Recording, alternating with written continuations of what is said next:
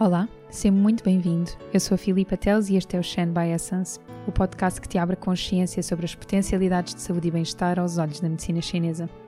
Sempre com uma visão holística e integrativa, abordamos vários tópicos, mas com principal foco na fertilidade, saúde da mulher, obstetrícia e pediatria. Que esta partilha reforce a tua essência e desperte o teu Shen.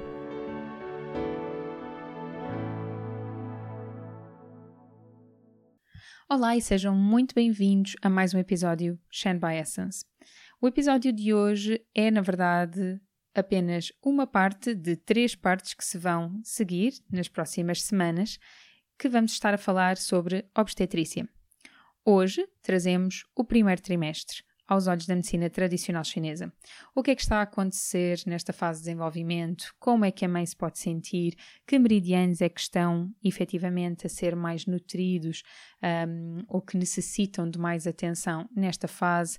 É um mergulho total na fisiologia energética para compreender como é que nós vemos um, esta, esta simbiose mamãe e bebê ao longo das primeiras 12 semanas. Espero que gostem. O primeiro trimestre da gravidez.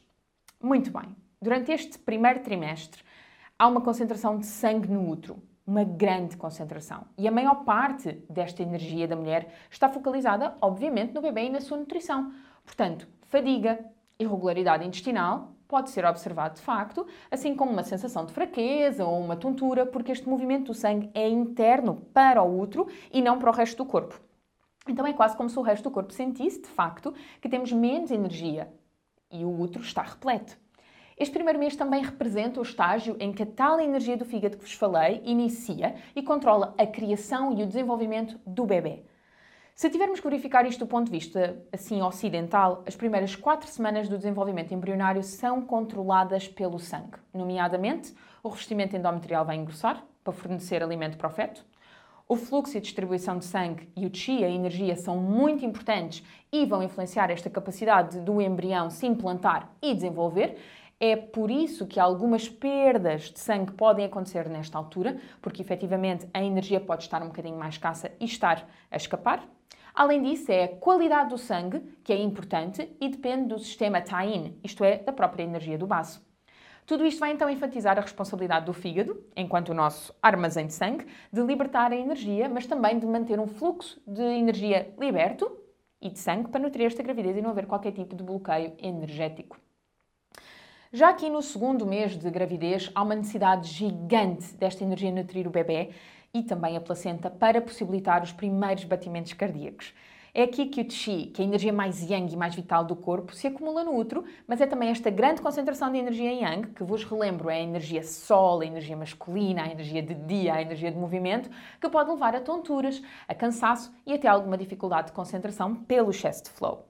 Um problema no fluxo de energia do meridiano Chongmai, que está ligado ao estômago, está uh, derivado da emoção, como por exemplo o tal stress e a tal ansiedade, mas também pode estar associada a uma má alimentação e por isso estar associada à questão de enjoos e de náusea, porque há uma energia contracorrente que devia fluir, por exemplo, para cima e está a descer e então pode criar alguma diarreia, ou então o oposto, na energia do estômago que uh, devia, na verdade, descer e sobe e então sentimos mais enjoadas. Durante estas semanas, lembram-se de eu falar do aquecedor médio? Pois bem, ele está mais frágil e a fadiga e a náusea vão aqui continuar. Neste estágio, é este equilíbrio de energia e de sangue que é fundamental e, ao mesmo tempo, podemos dizer que é esse, na verdade, o objetivo pelo qual eh, deve ser alcançado através do equilíbrio de todos os órgãos, principalmente do fígado e do baço. Gostava aqui de vos dar algumas dicas, principalmente para as mamães que estão a ver este primeiro trimestre, para as questões de enjoos e de náuseas.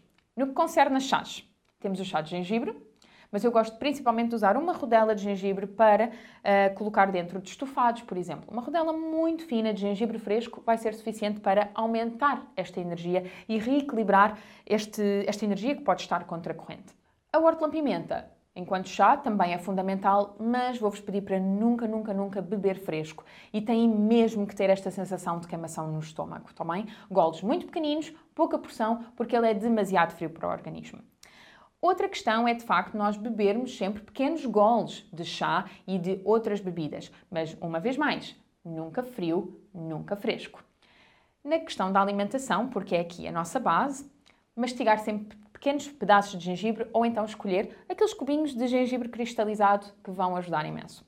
Na cozinha, podemos então fazer também o nosso Golden Milk, que ajuda imenso. E eu relembro, o Golden Milk tem quatro especiarias: curcuma, pimenta preta, canela e gengibre. E é aqui a nossa pimenta preta, em pequena quantidade, que vai acabar por ativar a curcumina. Portanto, é a piperita que ativa a curcumina.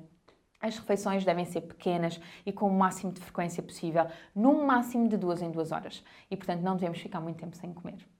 Relativamente à massagem, Podemos colocar algumas bandas de acupressão em alguns pontos da energia do fígado e do estômago e podemos também pressionar diariamente um ponto na perna, que é o 36 do estômago, e imediatamente abaixo do joelho, mas o meu favorito é o 6 do mestre do coração, que conseguimos encontrar na face anterior, três dedos, e vai ser aqui.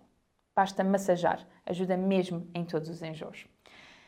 Relativamente ao nosso terceiro mês, ele é controlado pela energia do coração. Ele fornece aqui o elemento final de reconhecimento das emoções e na conexão da mãe com o bebê.